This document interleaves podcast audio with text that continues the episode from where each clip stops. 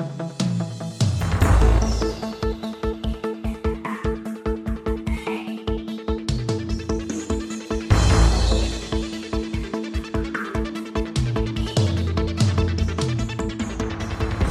Olá, tá começando o 38º episódio do A Fonte da Gigahertz, patrocinado nessa semana pela ExpressVPN. Quem tá falando aqui é o Marcos Mendes, e assim como toda semana o Felipe Espósito tá por aqui, e assim como na última semana José Adorno também tá por aqui, beleza? E aí, Marcos? E aí de novo, José Adorno? Tudo bom, Marcos? Tudo bom, Felipe? Olha só, é um prazer estar aqui de novo. Bem-vindo de volta, meu caro. Vamos lá, como a gente sabe que o seu tempo é curto. Obrigado pela gentileza de estar por aqui de novo. A gente vai comentar sobre a sua coluna, que você deu um spoiler na semana passada de que seria é, o tema, né? daqui a pouco você comenta sobre isso. Mas antes eu vou puxar um follow-up aqui mandado do Rômulo Sorrentino sobre o papo do iPad da semana passada, que ele comentou que faltou a gente falar sobre que ele, a esposa dele trabalha com arte digital e faltou falar sobre isso no papo do iPad. Ele comentou que não tem nada igual que o Procreate com o Apple Pencil faça e ele até deu a recomendação para a galera olhar um pouquinho os comentários e usos também no subreddit do Procreate, que eu, claro, vou deixar aqui na descrição do episódio. Então, o iPad, de fato, né, é, é, foi curioso que a gente olhou, acho, de um ponto de vista mais estratégico e, e de negócio do iPad, mas isso se traduz também em diferentes usos e a parte artística, de fato, do iPad, desde o começo, né, pelo menos a impressão que eu tenho, sempre foi muito forte. Pois é, a gente sabe, na verdade, que o iPad também tem esse apelo para designers, mas ultimamente a gente tem focado tanto nessa história de iPad ser computador, porque é, embora a Apple tenha o Apple Pencil e isso seja um foco do iPad, ela tá batendo mais na tecla do iPad como computador e por isso que acabou virando toda essa discussão. Justamente porque se você entra no site da Apple hoje, ela mostra o iPad com teclado, mostra o iPad rodando Office e fica aquela ideia realmente de tentar vender ele como um computador. Mas tem o Procreate, que é um software premiadíssimo de iPad, já ganhou vários prêmios lá da própria Apple. E que, para quem é designer, é realmente uma experiência bem única. Eu tenho alguns amigos designers que trabalham com iPad, eles realmente gostam de usar o Apple Pencil, até porque no Mac não tem como você tocar na tela. Então, para quem faz ilustração principalmente, é uma vantagem enorme você ter um iPad com o Apple Pencil. A gente comentou que o iPad ele tinha um apelo bem, bem grande para a educação e a parte de design, mais especificamente ilustração, também é, é, um, é uma, algo que o iPad faz muito bem. Mas claro que, dependendo do que você faz no design, como até brinquei ali daquela outra vez, no, no meu caso do Photoshop, que eu queria adicionar sombra, daí já não tinha como, aí você ainda fica refém do computador. Mas para ilustração, a combinação de iPad e Apple Pencil é realmente muito boa. É verdade. A minha matéria basicamente foi um ataque pessoal ao Felipe Espósito. Mas com certeza tem todo aí. tem todo um uso do iPad realmente. É, para quem precisa para trabalhar, para quem sabe desenhar, para quem cria realmente, é uma ferramenta muito bacana. Então, desde já, desculpa o ouvinte que a gente não acabou não falando é, dessa função tão interessante do iPad, que obviamente é a junção dele com o Apple Pencil. Eu acho curioso, tô dando uma espiadinha aqui nesse subreddit do Procreate e as pessoas costumam publicar aqueles time-lapses dos desenhos que elas fazem. Né? Então tem alguém fazendo aqui o desenho de um gatinho que foi comendado e, e etc. E a pessoa está desenhando e está na metade ainda, eu penso, nossa, já está ótimo, né? Como é que vai melhorar? E aí vai melhorando, melhorando, melhorando. Chega no final, você fala, caramba, ainda tinha um monte de coisa para fazer, mas um olhar mais leigo sobre o processo de criar e desenhar, você acha que está pronto ainda quando não está nem na metade, é muito curioso. Eu vou deixar o link aqui na descrição. Dito isso, vamos agora já partir para sua coluna dessa semana, Adorno, que você, como eu disse, né, deu spoiler na semana passada, a ideia foi surgindo e, e materializando aí, consolidando na sua cabeça e materializou, na verdade, na matéria que você escreveu. Quer comentar um pouquinho sobre ela? O título é O lineup atual da linha de produtos da Apple tá uma confusão. Será que a culpa é do Tim Cook? E aí? Será que a culpa é do Tim Cook? O... Acho que antes de começar a falar da minha matéria, é, eu peço até desculpa por já introduzir a pauta aqui no meio. O The Information, uma publicação é super importante, falou no final de semana que a Apple está com planos né, de apresentar o headset de realidade mixada, mesmo a equipe de design dizendo que ele não está pronto. Então já tem rumores há alguns anos que a Apple vai lançar o, o MR, não sei o que. Só que a equipe de design, que sempre foi a equipe que pautou a Apple, está dizendo: olha, não vamos lançar porque não está pronto. E o Tim Cook e a equipe de operações, que foi de onde ele veio nos anos 90, diz: não, a gente vai lançar, não tem problema, que vai ser caro, que vai ser feio, que não vai funcionar, a gente vai lançar. E caiu como uma luva, porque é exatamente isso que eu quis dizer nessa minha matéria. É, eu peguei como base o livro de 2019 do Tim Cook e o gênio que mudou o futuro da Apple. Eu li na época que lançou, é um livro super bacana, explica a trajetória dele na Apple, é, é, todas as, as pautas que ele luta, como que ele tornou a empresa o, uma companhia trilionária. Só que, nos anos 90, o que acontecia com a Apple no final dos anos 90? Ele, a empresa tinha uma linha de Macs, de computadores completamente confusa, a cadeia de suprimento era mal gerenciada, então eles lançavam um produto e superestimavam quanto ia vender, não vendia, dava prejuízo. E o Tim Cook juntou a, essa expertise de colocar toda a cadeia de produção na China e de só fazer o necessário. E não só isso, como eles diminuíram no começo dos anos 2000 para uma linha compreensível de produtos. Então, ah, você quer um MacBook para estudar, né? No caso, nos anos 2000, já, já era MacBook? Ainda era o PowerBooks, né? Ah, era PowerBook. Desculpa. E, o iBook. É, você quer um para estudar, você vai de iBook. Você é um é um usuário mais profissional, vai de PowerBook. E você entendia direito como que funcionava. E por muito tempo a Apple seguiu nessa linha. Ah, você quer um iPhone. Tudo bem, você vai comprar o iPhone 3GS, o iPhone 4. Aí veio o iPhone 6, tá? Você quer ele no tamanho normal ou Plus? Tudo bem, normal. E a mesma coisa com o iPad. Ah, você quer um iPad? Tudo bem, esse é o iPad. Ah, você quer um MacBook? Tá, você tem um MacBook, você tem depois o MacBook Air, que tinha uma proposta única, e depois o MacBook Pro. Só que hoje em dia a Apple tem uma linha ridiculamente grande de produtos. Então você quer um iPhone, tá, mas você quer o iPhone 11, o 12, o 13, 13 mini, o 14, 14 mini, 14 Pro, 14 Pro Max, iPhone SE. Aí tem iPhone que mistura processador um com o outro. Aí volta para aquela discussão do iPad da semana passada. Tá, mas qual iPad eu escolho? Qual que é a diferença?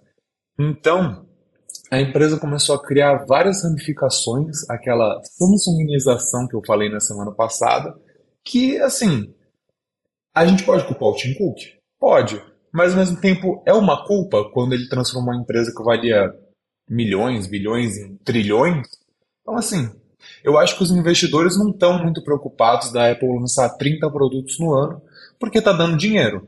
Mas para o consumidor fiel, que é onde eu queria pegar na minha, no meu artigo, ele acha estranho que, pô, mas eu estou comprando um produto que não mudou nada, eu estou comprando um produto que é a mesma coisa do passado. Então foi essa discussão que eu quis trazer nessa semana. Então, tem muito isso de analisar o, o lado de que a gente que está acompanhando a Apple faz tempo, quem compra a Apple faz tempo, e só o lado do dinheiro, porque pensando desse lado, o Tim Cook realmente tá fazendo um ótimo trabalho porque ele tá dando muito dinheiro para a Apple.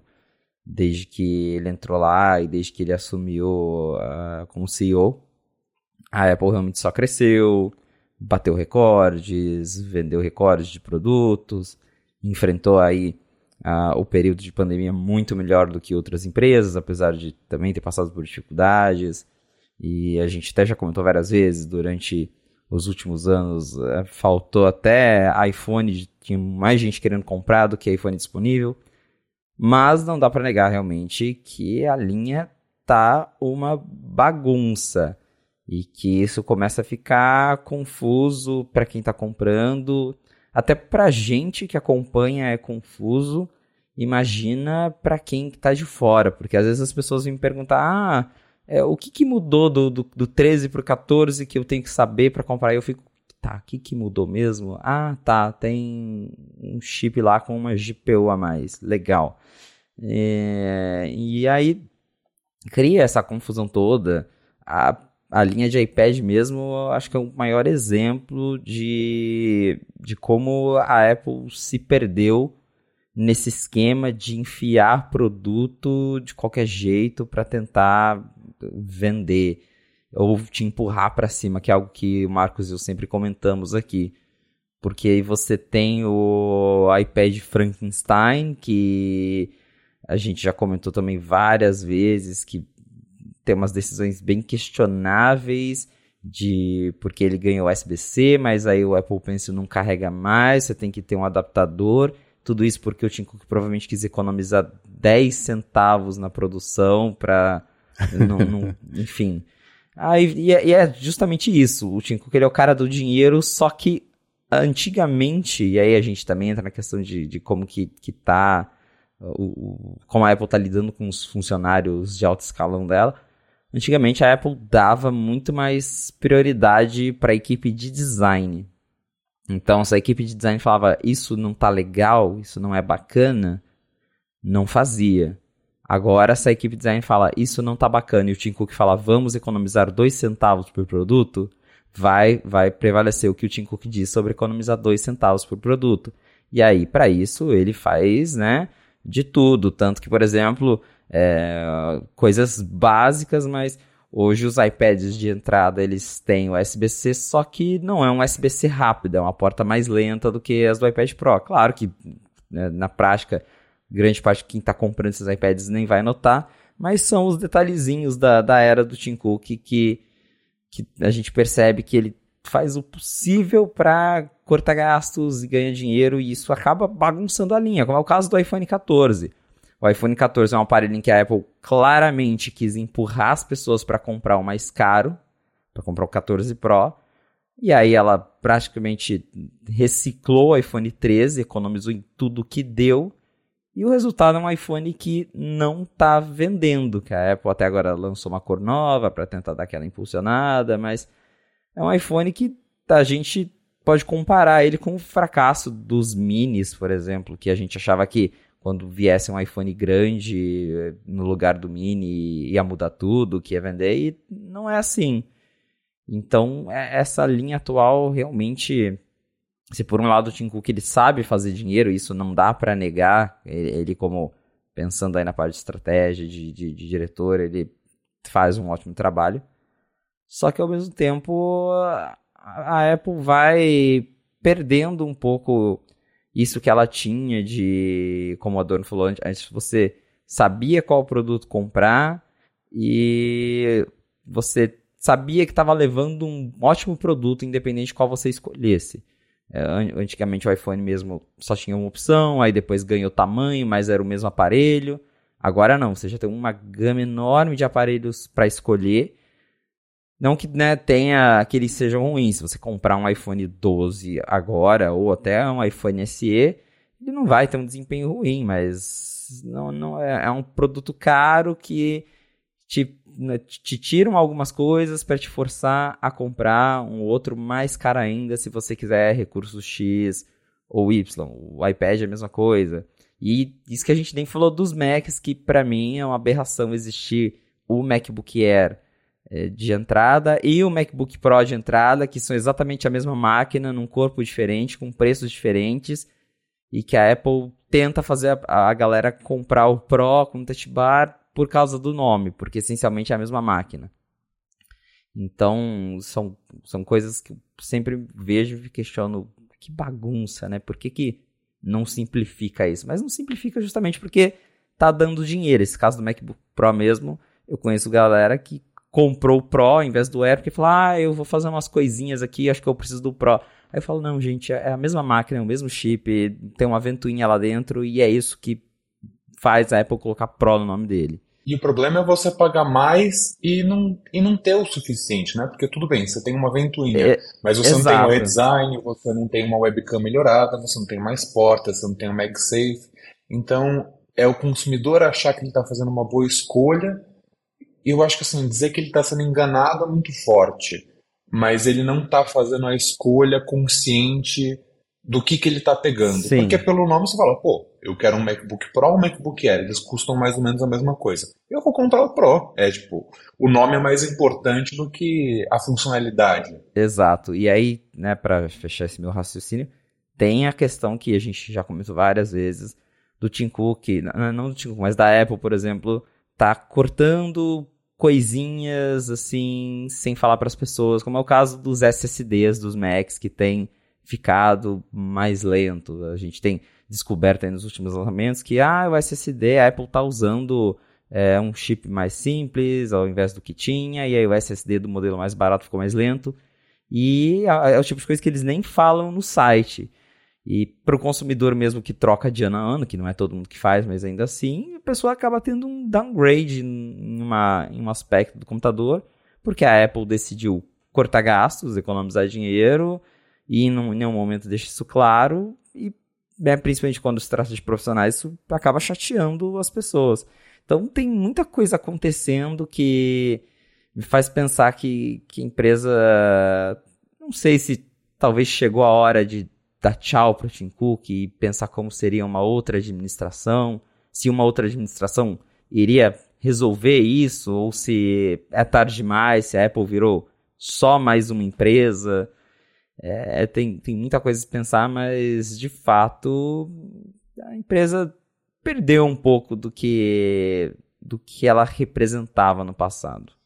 É, eu tô dando uma espiada aqui em diversos detalhes e dados enquanto vocês estão conversando e é sempre difícil fazer uma comparação com como as coisas eram até 2011 porque não, é só, não foi só a Apple que mudou. O mundo inteiro mudou, a, a, dinâmica de produção mudou, a, a, a dinâmica entre a demanda de quem compra e as que as empresas oferecem mudou e etc, etc.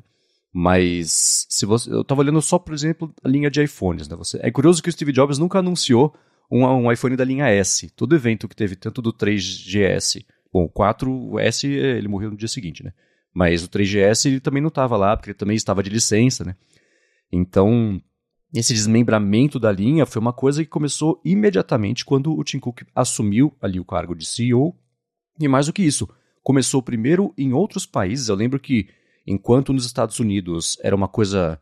Era a exceção a Apple seguir vendendo um iPhone do ano passado, entre aspas, um pouquinho mais barato, quando anunciasse um iPhone novo. Você tinha na Índia e no Brasil também, ou do ano passado, do retrasado, do outro ano. Aí a Apple, sei lá, anunciava o iPhone novo, o do ano passado ela continuava vendendo, só que só com um, um ou dois tamanhos específicos, que nem tinha o de 128, agora tem de 128 para quem quiser. Então foi.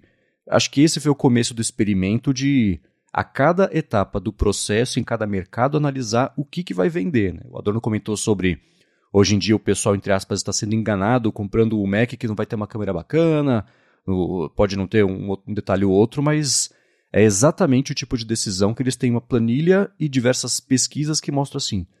Alguém vai deixar de comprar por causa da câmera? Putz, a gente vai perder 3% das vendas. Mas se mantiver essa câmera aqui, a gente otimiza o, o valor médio da venda em 600%. Larga essa câmera aí. Né? Então, todas essas micro decisões são resultado do reflexo de ter um cara de operações ali comandando a empresa. Quando ainda era o Jobs, e de novo quero ainda falasse de comparar com como eram as coisas há, há 12 anos, é, as necessidades de consumidores eram bem menores, né? o alcance da Apple era bem menor, tinha que produzir menos, entregar menos para produção, etc.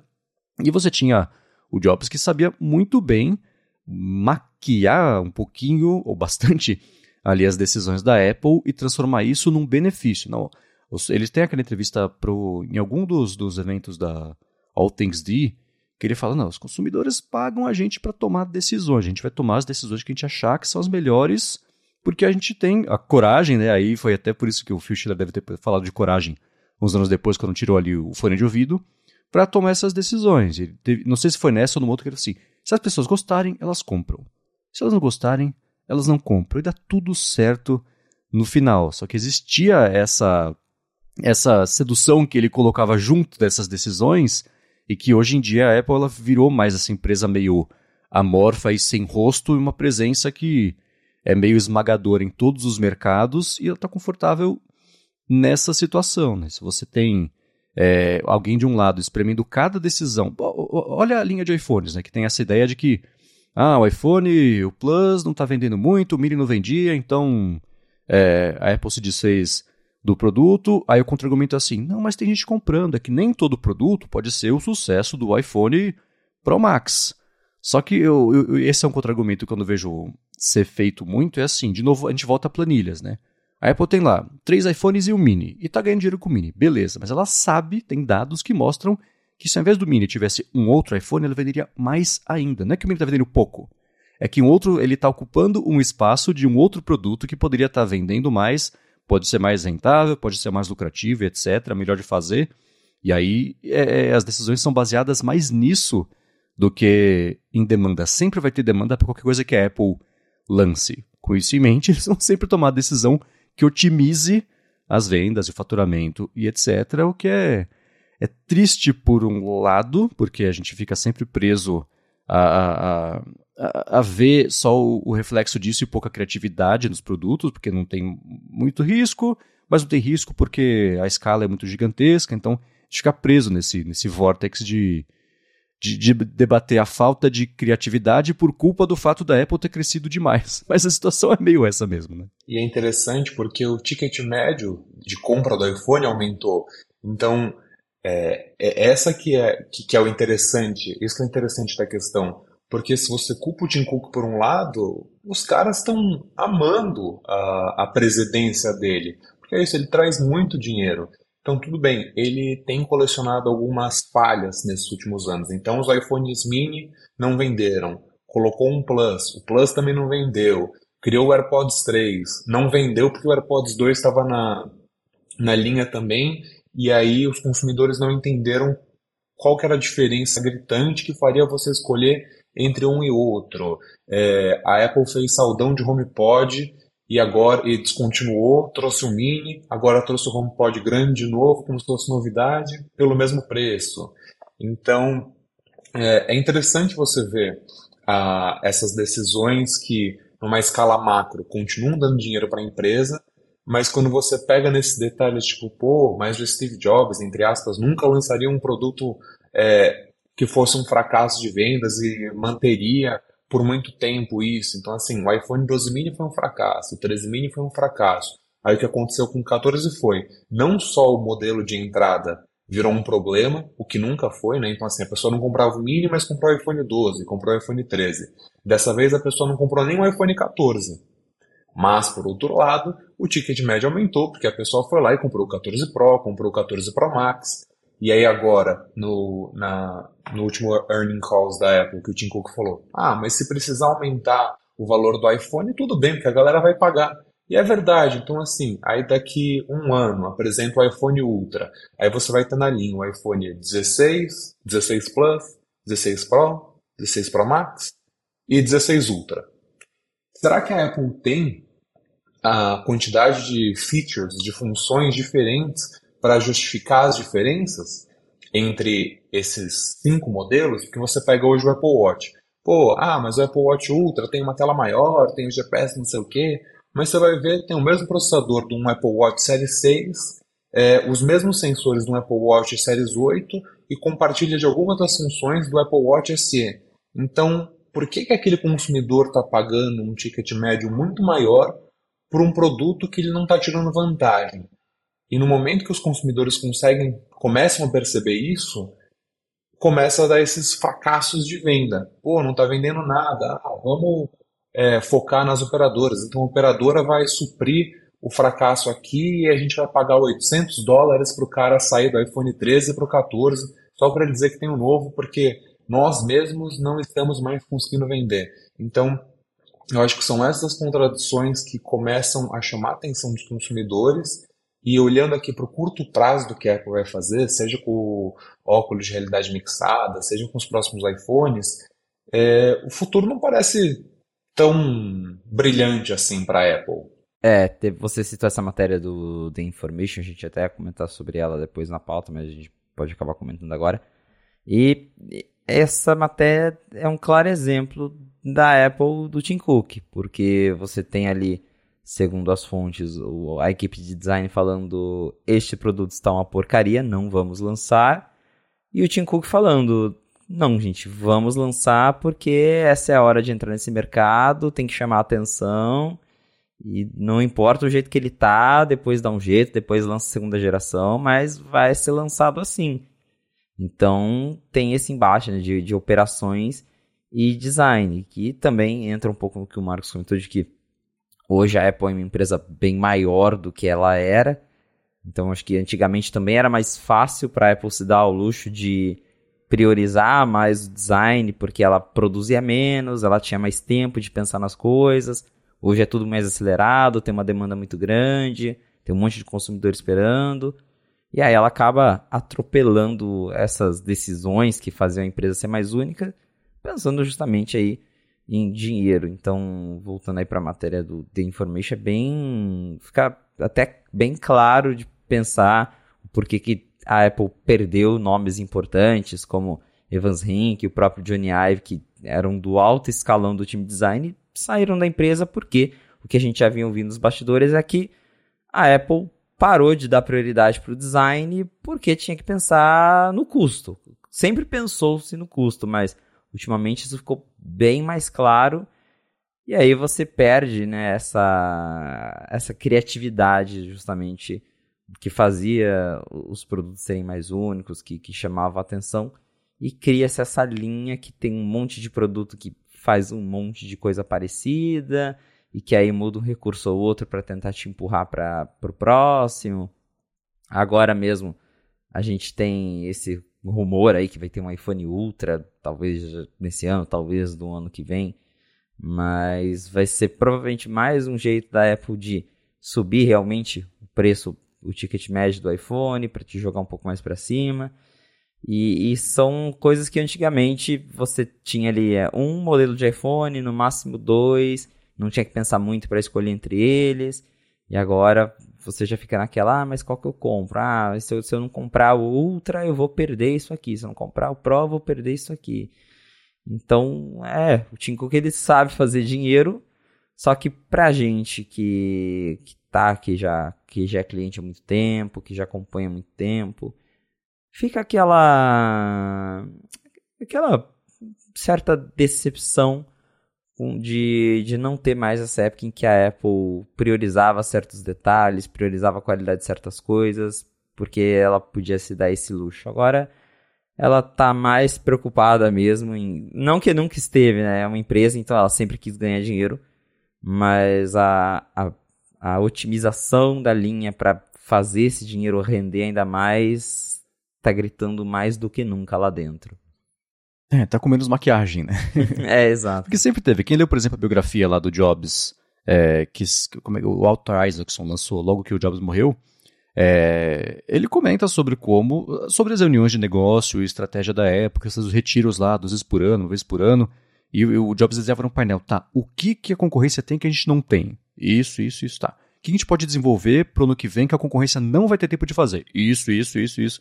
Então sempre teve essa estratégia, mas ela era menos transparente porque existia, primeiro, né, como só era o Jobs que fazia qualquer tipo de comunicação que vinha da Apple, tirando eventos, mas os eventos também eram basicamente ali na mão dele, era tudo muito mais filtrado sobre o que aparecia e é, você pega o próprio a quantidade de, de press releases da época versus hoje é difícil comparar porque o negócio da Apple cresceu. De novo, né? A falácia de querer comparar a coisa com 10, 15 anos atrás. Mas ainda assim, as oportunidades que a Apple aproveitava para falar, ela sempre tinha uma mensagem muito bem moldada. E hoje em dia é uma linha tão grande de produtos que não, nem dá mais para é, é, equilibrar tanto prato ao mesmo tempo para você ainda ter essa mensagem cuidadosamente plantada cada vez que você fala sobre alguma coisa. Você tem é, é uma passagem desse livro também que é, é, o, o, o, autor não comenta qual que é o negócio, mas que acho que o Phil Schiller chegou para ele, cara, vamos fazer isso. E o Jobs fala, pô, gente podia até fazer, a gente vai ganhar alguns bilhões, mas esse é um negócio que a gente quer mesmo, está? E acho que hoje em dia é, essa pergunta não aconteceria, né? Ia parar, ah, a gente pode fazer, vai ganhar uns bilhões. Valendo! Tem um pouco dessa diferença, porque o, o, objetivo sempre, como você disse, né? Vocês disseram, sempre foi ganhar o dinheiro, mas hoje em dia tem menos é, é, menos maquiada essa, esse objetivo. Né? Então, e de novo, está funcionando porque é a empresa mais valiosa, uma das mais valiosas do mundo, mas a, a aura que custou perder com, com isso tudo também deve ter, é, é meio incalculável. Né? Porque você sai também desses produtos premium, então antes a Apple era conhecida só por produto premium. Hoje em dia é, existem mais produtos de entrada. O AirPods virou um produto de entrada, o iPhone SE é um produto de entrada, o iPad 9 é um iPad de entrada. O iPod Mini. Então, quando você pega esses produtos, você tem a experiência Apple, mas, vamos dizer assim, não a experiência Apple que você tinha antes. Eu acho que o Mac Mini é a melhor, é, o melhor exemplo de o que, que era uma experiência de entrada da Apple. Então você tem agora esse Mac Mini M2 num preço super competitivo, pelo menos nos Estados Unidos. Então você tem um Mac pela primeira vez por são 500 dólares, 600 dólares, e você faz tudo o que um, um MacBook Air, um MacBook Pro vai fazer. Você vai ter as portas que você precisa, você vai conectar no monitor, vai usar o seu teclado e vai ser feliz. Mas quando você começa a pegar esses outros produtos, é isso. Ah, você pode ter o iPad tal, mas aí para colocar o acessório você vai ter que conectar não sei aonde porque o Apple Pencil não funciona. Ah, você tem 5G no iPhone SE, mas é o 5G de mentirinha. É aquele 5G que não vai atingir mais do que 50 megabytes na sua região porque a operadora também não colabora. É... Então, quando você começa a pegar é, esses downsides, essas coisas que você perde, começa a ser frustrante. Aí você pega de novo o iPhone 14, pô, mas tem o mesmo processador, tem o mesmo visual, não, não agrega muita coisa.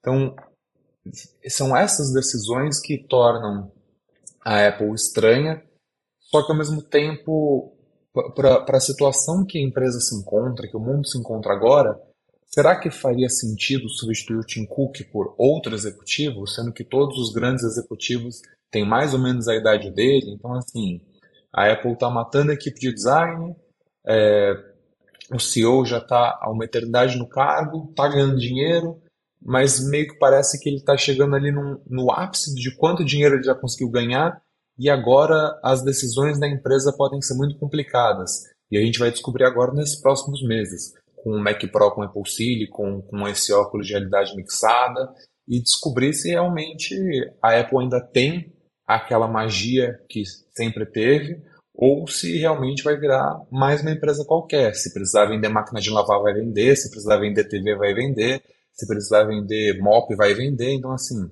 quem que é a Apple em 2000, no, na década de 20, né? E o que, que a Apple vai ser para o futuro? É, é uma boa questão isso do Tim Cook ser substituído mesmo. A gente fica pensando, até porque teve aquela reportagem da Bloomberg que diz que Tim Cook não planeja ficar lá por muito mais tempo. Acho que eles mencionaram algo de, de 10 anos, que ele está considerando aposentadoria e tudo mais. Então, pode ser que né, já, já, estejam. Até tinham falado que do Jeff Williams ser um potencial substituto, mas o Jeff Williams é uhum. outro veterano que já está lá na Apple há muito tempo, que talvez vai seguir ali, ele já é um cara de operações, então vai seguir na mesma linha do Tim Cook, talvez não ia mudar tanta coisa assim. E a empresa ia continuar nessa de se tá dando dinheiro, vamos fazer. Então é, é difícil imaginar agora uma mudança, né? De uma mudança que vai, sei lá. Eu acho que no fundo a gente que tá aqui, é, eu, Marcos, Adorno e a galera que ouve a fonte, espera que a Apple volte para a era do Steve Jobs, mas acho que são tempos que não voltam mais. Não, não. É incompatível com o negócio dela, né? E a gente faz um tempo já projeta que é o Jeff Williams que vai ser o, o próximo CEO da Apple, mas dá para colocar a analogia de que a gente está pensando num cavalo mais rápido só, né? Porque é, ele é um cara de operações, o Tico que veio de operações, ele é um cara que aparece em momentos estratégicos, etc., mas a gente só está projetando as coisas que devem acontecer com base no que a gente vê hoje e não com o planejamento lá de dentro. Né? O que o Tim Cook comentou, que né, nessa entrevista foi assim, cara, você completou 10 anos como CEO da Apple, como é que são os próximos 10 anos? E ele respondeu, ah, nos próximos 10 anos eu não vou mais ser CEO da Apple. Então ele tem aí um... ele se deu um, um prazo é, cumprido para isso. Eu acho que isso vai acontecer mais em breve do que mais tarde.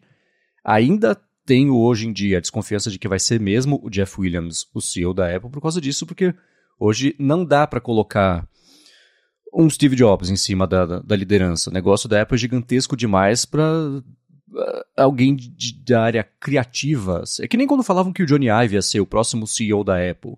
Isso nunca teria acontecido, porque o, o cargo de CEO não é assim, não é para isso, né? Então é. Hoje em dia o, o, a operação da Apple funciona meio sozinha porque são 10, 15 anos dessa cultura de operações sendo praticada todos os dias. Então, é, a parte boa para a Apple é que ela se dirige meio sozinha com isso. A parte ruim é que ela se dirige meio sozinha com isso também, né? Pra gente que, que gosta mais da parte criativa de, de produtos, a gente vai sempre sentir falta, eu acho, daquela época que era até, entre aspas, mais fácil inovar, né? E você pega iPhone 2007, iPad 2010, Apple Watch 2014 para lançar 2015. E acabou, né? Agora, quase 10 anos depois, talvez o headset. Eu fico pensando assim: será que, se fosse hoje em dia, a Apple lançaria o iPhone? Será que ela colocaria recurso e desenvolvimento para fazer um produto desse, sabendo que não vai conseguir vender numa escala tão gigantesca, porque não tem é, produção no mundo ainda para fazer? Então eu fico pensando se existiria o lançamento de um iPhone hoje em dia, na Apple de hoje, se não existisse o iPhone. Então, fica, fica aí o questionamento, fica o exercício criativo para a gente falar na semana que vem. E a Bloomberg fala que o Jeff Williams é só dois anos mais novo que o Tim Cook. Então, assim, que sucessão é essa que se o, se o Tim Cook daqui dois, três anos desistir, falar, não, realmente já fiz meu trabalho, é, peguei a Apple assim, agora a Apple tá desse jeito, chega. Mas o Jeff Williams também não vai ficar muito mais tempo. É, outro nome que eles pensam é a Deirdre, que atualmente ela mudou recentemente o cargo, né? Agora ela está só com, com a parte de Apple Store, é, de RH, RH né? basicamente, e, né? e deixou a mão de Apple Store, que ela poderia ser uma pessoa e justamente como a Apple é, bate na tecla de inclusão, de diversidade, é, faria sentido você ter a primeira CEO mulher. E é isso, também é um perfil conservador. É, ela não é de operações, mas também assim não promoveria nenhuma mudança absurda na Apple e continuaria fazendo uma máquina de dinheiro, mas aí a corrida de sucessão do, do Tim Cook vocês já discutiram em episódios passados, e enfim, a gente só vai saber no dia que a Apple anunciar, porque para nós pode ser uma visão muito clara de quem vai ser e chega na hora e alguém se fala, nossa, mas por que? Sendo que todos os sinais estavam lá, como foi do Steve Jobs para o Tim Cook. Ah, vai ser o Johnny Ive, vai ser não sei quem. E quando você vê, o Tim Cook estava sempre ali do lado, é, ajudando. Ele que criou toda essa modificação de cadeia de suprimento, de fazer a Apple vender é, com otimização. Então, realmente vai ser muito interessante ver o futuro da Apple. Só um follow-up em tempo real que eu te levei ao erro, tá? A Deirdre O'Brien vai ficar só cuidando de loja e vai chegar alguém para tomar conta de RH, porque tem toda a treta de é, sindicalização e etc. que a gente comentou aqui. Foi mal, te fiz errar. Muito bem, encerrado esse papo, obrigado Adorno por ter trazido essa discussão aqui pra gente. Que bom que você vai continuar aqui com a gente, pelo menos por mais um pouquinho no episódio. Eu quero começar com os follow-ups, quase uma hora de episódio, começar com os follow-ups em relação à semana passada. A gente pediu pra galera responder uma enquete, né, sobre como é que usa o iPhone na maior parte do tempo, se é com capinha da Apple, se é sem capinha, se é com capinha de terceiro. E isso com base em uma enquete que o John Gruber tinha feito lá no Mastodon dele há um tempo, querendo saber também sobre isso. E se lá o resultado foi basicamente um terço, um terço e um terço, aqui o resultado foi diferente. 49% de quem escuta o A Fonte usa iPhone com capinha de terceiro, aí lá para trás com 27%, então quase metade disso só, usa sem capinha. E por último usa com capinha da Apple. O, o Felipe eu já sei, mas como é que é para você, Adorno? Olha, eu comecei a usar sem case porque eu assinei o Apple Care Plus. então, atualmente o iPhone vai sem capinha, eu fico esperando, será que ele vai cair? E pela primeira vez, assim, eu já dei algumas derrubadas nele e não aconteceu nada, não deu um arranhão, você fala, pô, não tem nem o que reclamar. Mas geralmente eu vou de case, costumo ir com a, com a case de couro da Apple. Ano passado eu fui com, a, com o verde meia-noite. É, quando um iPhone grafite, eu vou com uma case preta, porque a capinha de couro não adianta inventar cor, que depois hum. ela escurece, fica meio uma cara meio podre assim.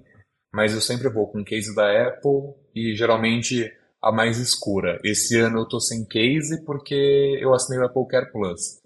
Mas caso contrário, case oficial da Apple de cor. É, uma coisa que dá para perceber dessa enquete é a maioria usa com capa. Então a galera do, do sem capinha uhum. é a minoria, porque a gente dividiu ali entre capinha de terceiro, capinha da Apple, mas se somar as duas, dá bem mais que quem tá usando o iPhone sem case. Eu fico curioso porque imagino que isso também seja bem um pouco regional. Claro que a galera usa capinha no mundo inteiro, mas lá fora, como o iPhone não é um produto tão caro, considerando assim, né, poder aquisitivo tudo mais, é um produto mais fácil para as pessoas adquirirem, acho que menos pessoas têm tanto esse cuidado pelo aparelho como os brasileiros têm. Acho que pelo preço que custa aqui, tem, tem gente que tem que trabalhar meses para comprar um telefone. Aí, logicamente, você sai uhum. da loja com um aparelho novo que custou 4, 5, 8 mil reais, você vai para uma loja e imediatamente colocar um case, colocar uma película. E é o que eu vejo entre todos os meus amigos que compram não só iPhone, mas qualquer telefone novo. E aí lá fora, como é um pouco mais fácil de, de comprar esses telefones, menos pessoas se importam com, com a ideia de, de você usar capinha, usar película. Então, isso deve ter uma certa influência. E claro, também acho que fica um pouco de receio do passado, que o Adorno comentou a verdade. Eu já derrubei meu iPhone algumas vezes, nunca aconteceu nada. Inclusive, quando eu tava viajando lá em 2021 ainda com o Adorno, eu derrubei meu iPhone na rua depois de bater a cara numa placa de trânsito. Fica aí uma história para um outro dia. Mas assim, o iPhone voou no asfalto. Ele estava sóbrio. Eu estava sóbrio, essa é a pior parte. Eu não essa tinha é nenhuma desculpa. Eu falava, ah, tava bêbado. Não, eu estava sóbrio. O iPhone caiu no asfalto. A hora que o iPhone saiu rolando no asfalto, eu falei, é isso, já era. Peguei, normal, o iPhone estava inteiro. Então, os telefones hoje são muito mais resistentes, isso é um fato. Eles têm materiais mais resistentes. Só que fica aquele estigma do passado, de que você derrubava no chão, uhum. já era, trincava tudo. Então, galera tem medo naturalmente. Claro que ainda tem chance de quebrar, o que eu falei no outro episódio. Vidro é vidro, sempre pode quebrar. Mas que tá muito mais resistente hoje em dia, tá. Eu mesmo tenho o Apple Care, mas nunca tive nenhum problema de, derrubar meu iPhone nos últimos anos e ele quebrar por acidente. Nunca aconteceu nada, mesmo usando sem capa, sem película. Boa, teve. O Mustang mandou pra gente a foto de uma capinha dele, que é aquela que já tem a, a, a bateria embutida também, que ele falou: para justificar minha resposta, tá toda detonada, mas eu amo essa capa. Ele falou que te, tá usando há dois anos, já ajudou a preservar a bateria e manteve o iPhone 10R dele seguro. E a capa, dá pra ver que ele usa dois anos, tá toda carcomida de todos os lados, amassada, arriscada, arranhada, mas tá cumprindo justamente o seu papel, que é para sofrer isso tudo. Ele falou assim: só para constar ele é bem desastrado, ele comentou, teve várias quedas feias, mas o iPhone está inteiro. Ele disse que o Apple Care está acabando, ele está se perguntando será que a sorte também acaba junto. Eu acho que é o contrário, sabendo que não tem mais o Apple Care, você vai passar a ser mais cuidadoso cada vez que você tira do bolso, cada vez que você usa, que você dá na mão de alguém, né? Porque eu, por sempre ter usado sem capinha, para mim é o normal, né? Mas justamente pela amostragem aqui do pessoal que escuto a fonte que me parece ser a amostragem do resto da população brasileira também, a regra é ter capim. Então, eu, quando eu empresto o iPhone para alguém, a pessoa segura. É, é, sempre a mesma reação. Nossa, peraí, deixa eu segurar direito. Parece que eu segurando um bebê recém-nascido, assim. Deixa eu segurar direito para não cair. Como é que você usa sem capinha? Que loucura. Nossa, olha que diferente, não sei o que lá, nananã. E sempre tem o risco de derrubar. A Larissa pegou meu iPhone a primeira vez, deu meio segundo a derrubou no chão, porque é, é muito diferente, né? De, de, de, todo o resto ali, de como você está acostumado a, a, mexer. Então é, é, é, curioso mesmo que. E eu coloco exatamente nessa caixinha também. É muito mais. Dói muito mais derrubar o iPhone aqui no Brasil do que nos Estados Unidos. Então bota a capinha, que é um pouco mais de, de, de tranquilidade aí na alma cada vez que você for usar e sair na rua. E é muito curioso. Eu diria que o medo número um é ser assaltado. é verdade. Cair no chão e é, é, o de menos. Agora, você perguntar qual que é o maior medo com o seu iPhone? Ah, ser assaltado, que assaltado não tem volta. é, um vidro quebrado tem. Bom, eu já quebrei uma vez e fui roubado uma vez, então tô no um a um nesse. Doeu igual. Mas é muito curioso que a gente tem. A gente tem comentado sobre o Apple Care e muda, pelo menos para mim, muda muito como a gente trata o celular sabendo que a gente pode quebrar ele. Porque eu também, quando antes do Apple Care, eu, eu não, não, película eu nunca usei, nunca gostei. Mas eu comprava, até hoje eu tenho capinha da Apple, mas eu sempre usava ali pelo menos com uma capinha. E aí na hora às vezes ia colocar o celular no bolso, ah não, não vou colocar no bolso, sem nada, não vou pôr na, numa bolsa que tem outras coisas dentro. Ah, aqui em cima desse lugar não vou pôr não, acho que vai riscar o celular. Agora é aquela coisa, põe o celular em cima de qualquer coisa, coloca, joga dentro da mochila, joga dentro da mala, e, porque você fica mais tranquilo sabendo que se acontecer alguma coisa, não, não dá problema. Bom, agora eu quero trazer aqui. Vocês chegaram. Vocês viram o Oscar ontem à noite? Não? Tiraram um tempinho pra ver? Eu perdi. Eu também perdi, desculpa. Putz, ah, eu tava comentando antes aqui com o Felipe que eu adoro o Oscar, acho sempre divertido. Eu quero comentar sobre mais um Oscar que a Apple levou para casa nessa premiação de ontem, mas antes disso eu vou tirar um minutinho do episódio para agradecer a ExpressVPN que está mais uma vez patrocinando o A Fonte com um desconto para quem escuta o podcast e quer navegar na internet do jeito mais seguro e ainda poder ver outras internets aí pelo mundo. A segurança, se você se conecta, por exemplo, a Wi-Fi públicos, o do aeroporto, do avião mesmo, de um shopping, do hotel e etc., esse Wi-Fi provavelmente é de graça porque os seus dados são o preço. Né? Eles ficam de olho no que está acontecendo, os aplicativos que você usa, os sites que você visita, por quanto tempo você faz isso em cada um. E esses dados geralmente são vendidos ou para empresas de pesquisa ou para empresas mesmo, querendo saber como é que está aí o consumo das pessoas, o hábito das pessoas, para poder tomar as decisões. Com ExpressVPN, isso não acontece porque os seus dados passam a ser criptografados. Isso quer dizer que nem quem está oferecendo a conexão consegue ver o que está acontecendo e tudo isso sem você perder velocidade e desempenho da sua conexão. Fica tudo muito mais seguro e especialmente também se você, por exemplo, quiser colocar a ExpressVPN no Wi-Fi direto da sua casa, no roteador da sua casa, você consegue todo mundo conectado ali ao roteador passa direto a ter a conexão mais segura também, sem perder velocidade. Agora, a parte disso destravar outras internets é que você, especialmente para streaming, se você se conectar, por exemplo, a um aplicativo de streaming com, o, com a VPN ligada passando pelos Estados Unidos, para o aplicativo de streaming você está nos Estados Unidos. Quer dizer que você vai ver o catálogo de lá, que geralmente é diferente do catálogo do Brasil. Eu vejo um monte de coisa aqui em casa justamente por causa disso, e eu aproveitei o desconto que a ExpressVPN oferece para quem escuta o podcast, que é o seguinte: se você acessar expressvpn.com/afonte, você vai ter primeiro 30 dias para experimentar a ExpressVPN, ver como é que é, dar uma espiadinha como é que faz para instalar no seu tablet, no computador, no seu telefone, no roteador, como eu comentei, até na TV também direto, porque a TV também fica de olho no que você faz e também vende esses dados. Tudo isso passa a ser seguro e aí depois desses 30 dias para experimentar, você tem 3 meses de graça para assinar o plano anual, mas tem que ser por meio do link expressvpn.com barra a fonte. Muito obrigado, ExpressVPN, pelo patrocínio contínuo aqui do podcast e pelo apoio a toda Gigahertz. Valeu, ExpressVPN. Vamos lá, a Apple ontem levou o Oscar de melhor animação, curta, né, de, de animação, com o filme, eu vou errar a ordem, mas é a raposa, o garoto, o cavalo e a fuinha. eu, mas... É, acho que é o garoto primeiro a, a fuinha é. depois. É um negócio assim, é, um, é uma grande confusão. É, The Boy, The Mole, The Fox and the Horse, o nome. Em inglês eu lembro da sequência, vai saber, né?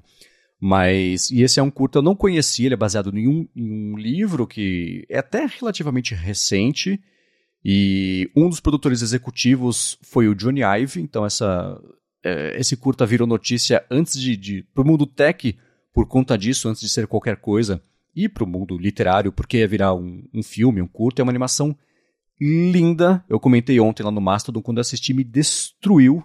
Não esperava ser atingido com tanta força num, intervalo tão curto de tempo. Animação muito bonita e a parte criativa é incrível. Depois eu fui ver o livro e a estética que tem na animação é exatamente a estética do livro, os traços, o que está escrito. Assim, vale a pena ver primeiro o filme só pelo fato de ser uma obra muito bonita e depois também para poder comparar ali com o, o como é que era na página. Isso marcou o segundo Oscar para Apple, né? Exato, e essa animação ficou muito, realmente ficou muito bem feita. Eu lembro quando chamou a atenção mesmo, porque o Johnny Ive estava envolvido. E foi até engraçado, porque a gente comentou na época, tinha saído aquela reportagem de que o Johnny Ive, a Apple, não tem mais nada, acabou. Passou uma semana, a Apple anuncia filme com o Johnny Ive. Ué, não, não, não tinha acabado a amizade? Mas, e aí, então, né? agora, ganharam o Oscar com essa animação. Foi de, de curta, não, não é um, não é um uhum. filme longa-metragem, né? Mas, ainda assim, é um Oscar para Apple, já é o, o segundo que ela leva. E reforça tudo aquilo que a gente vinha falando de que a Apple investe em boas produções, vai ganhando prêmios, vai chamando a atenção para a plataforma, atrai mais gente, atrai mais dinheiro, e aí mais recursos para eles continuarem lançando bons conteúdos. Dá para ver que pelo menos com o Apple TV Plus a estratégia tá indo muito bem, tanto com filmes e com as séries também que a gente já viu. Tem várias séries premiadas, então que legal ver que, que a Apple conseguiu ter destaque num evento tão grande como o Oscar, né? Uhum. É, ela estava com dois Oscars ontem que ela poderia ter saído de lá com eles, né? Porque foi tanto esse de melhor animação quanto também de melhor ator ou talvez coadjuvante por conta daquele filme Causeway que acabou é, é, não ganhando e eu não sei se vocês viram o Everything Everywhere All at Once, que é um filme super bom, super divertido e, enfim, não é um filme para você tomar literalmente, porque aí não dá para comprar ideia, mas eu achei muito bacana e vale muito a pena ver também. Agora, também sobre Apple TV, chegou, né? Hoje, é, hoje não, essa semana é Natal de Ted Lasso, né? chegou o dia, chegou a semana. Finalmente, a gente tinha comentado também, agora, quarta-feira, estreia a nova temporada de Ted Lasso, que mudou, antigamente as séries estreavam de quinta para sexta, agora vai ser de terça para quarta. Então, Ted Lasso, uhum. a nova temporada é supostamente a última, está mais perto do que nunca. Ansiosos? Marcos, eu sei que Sim. tá. E aí, José Adorno, ansioso para ver Ted Laço? Eu tô bastante ansioso para ver Ted Laço. É, inclusive, essa semana, nossa amiga pessoal, Felipe Espósito, Mariana Canizares, publicou um vídeo no, no Omelete que ela entrevistou os atores, tirando o Jason é que ele não falou com o Brasil, mas ela foi a única a falar com a Rebecca e acho que foi com o Nate também, que só ela conseguiu. E para mim, uma das coisas mais interessantes foi ela ensinando o Roy Kent a falar palavrão. Então, assim, só em português. então, estou é. animadíssimo para a terceira temporada e pelo que os atores estão falando, não é que vai acabar, mas eles vão encerrar a história planejada ali. Então é aquela coisa, né? eles vão fazer do jeito que eles tinham pensado as três temporadas. Vai ter uma quarta? Pode ser que sim, mas aí já é por dinheiro, já não é mais por amor. é, talvez role um spin-off, alguma coisa assim. Mas a história original realmente foi planejada para três temporadas. Estou bem ansioso para ver o que vai acontecer, até porque, segundo aí as conversas de bastidores, Jason Sudeikis estava meio insatisfeito com a história, mudou algumas coisas, até por isso que foi um dos motivos que fez a, essa última temporada atrasar tanto. Então, pode ser que algumas coisas mudaram. Mas Ted Lasso foi uma série que conquistou muita gente, que uma série que explodiu a bolha da Apple, que chegou em uma galera que eu nunca imaginei, porque o Apple TV Plus, por mais que já desde o começo tenha ali séries muito boas, mas ainda ficava um pouco restrito naquela bolha de pessoas que conhecem minimamente o que é o Apple TV Plus e que tem alguma coisa. E Ted Lasso foi uma série que eu vi amigos totalmente fora, assim, da bolha tech, que falavam, ah, Ted Lasso, ah, legal, conheço, acho super da hora. Eu falava, nossa. Então, deu para ver que foi uma série que conquistou a galera. Tô bem agora empolgado para ver. Achei legal a entrevista da, da nossa amiga Mariana mesmo, para quem quiser depois vai ter o link aqui para assistir, porque ela conversou com, com todo o, o elenco.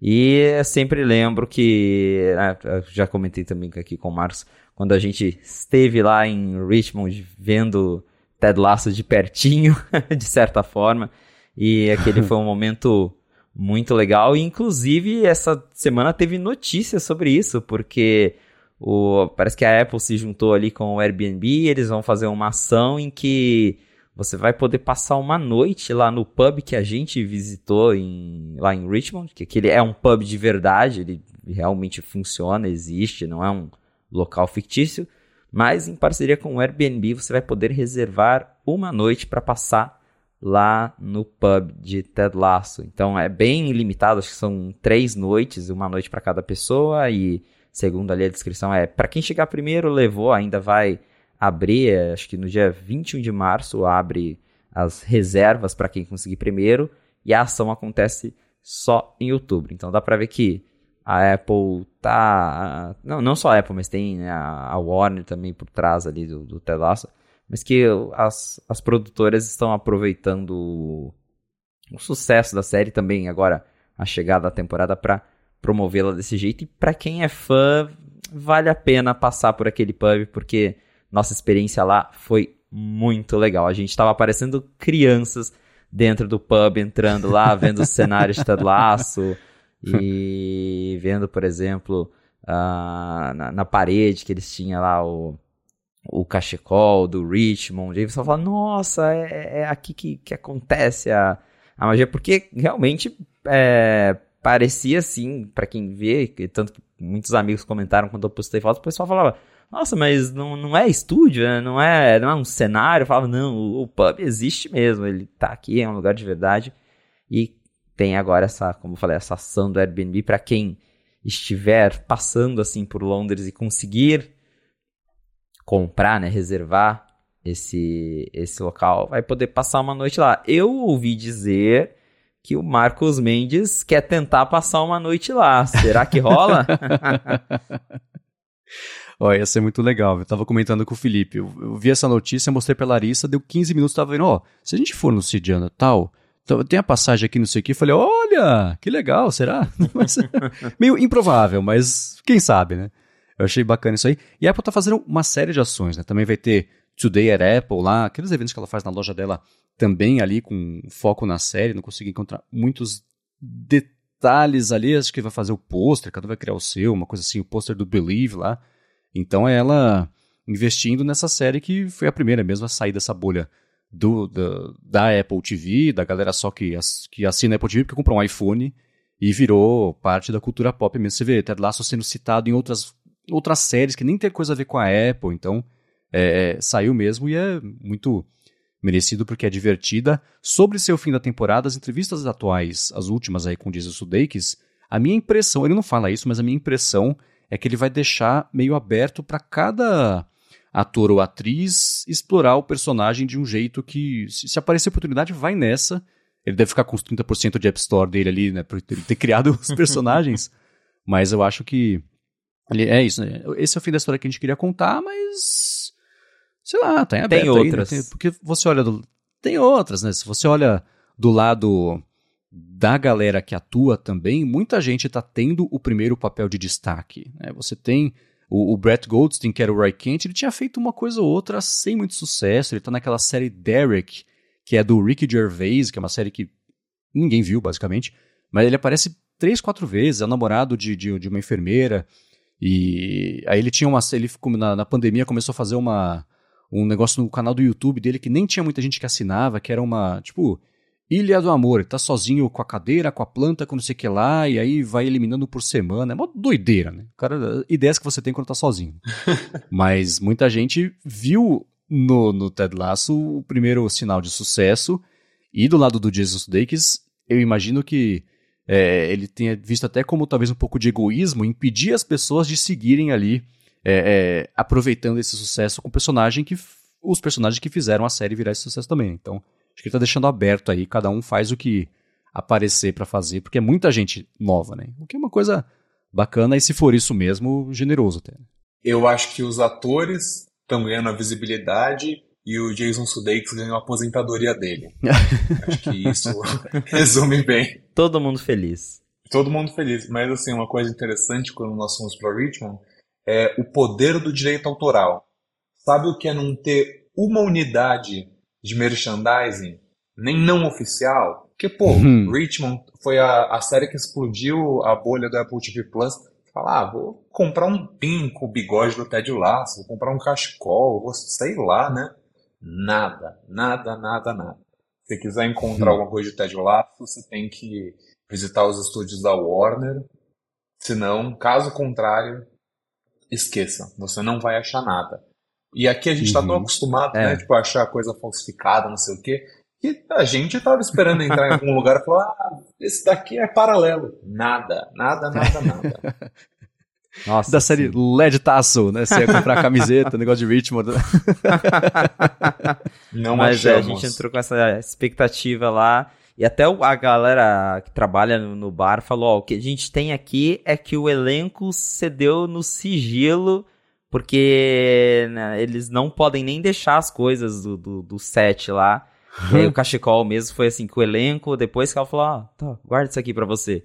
Porque eles é, não legal. podem eles não podem divulgar merchandising da série. É questão de contrato e tudo mais. Mas ainda assim, vale uhum. a pena, mas eu fico pensando, a gente até discutiu isso lá em Londres, que a Apple. Não, é, não, é, não envolve só a Apple, porque tem a Warner, mas. Uma oportunidade perdida, de certa forma, de não transformar aqui no, num lugar oficial de, de Ted Lasso. Uhum. É, vai acabar virando lugar extra-oficial, assim como lá em Nova York tem o prédio de Friends, né? Tem agora o, o prédio do Only Mothers in the Building também. Então essas coisas vão. O, próprio restaurante do Seinfeld, lá, a hamburgueria lá na, na esquina, lá, lá em cima em Manhattan. Então essas coisas acabam ganhando uma vida própria mesmo e por si só é, aparece alguém na frente vendendo alguma coisinha e depois de um tempo vai. Né? Então é, eu acho muito bacana que vocês conseguiram visitar uh, lá. Então, enfim, tá aí. Ted Lasso finalmente volta essa semana. Que bom. Vão ser oito episódios, né?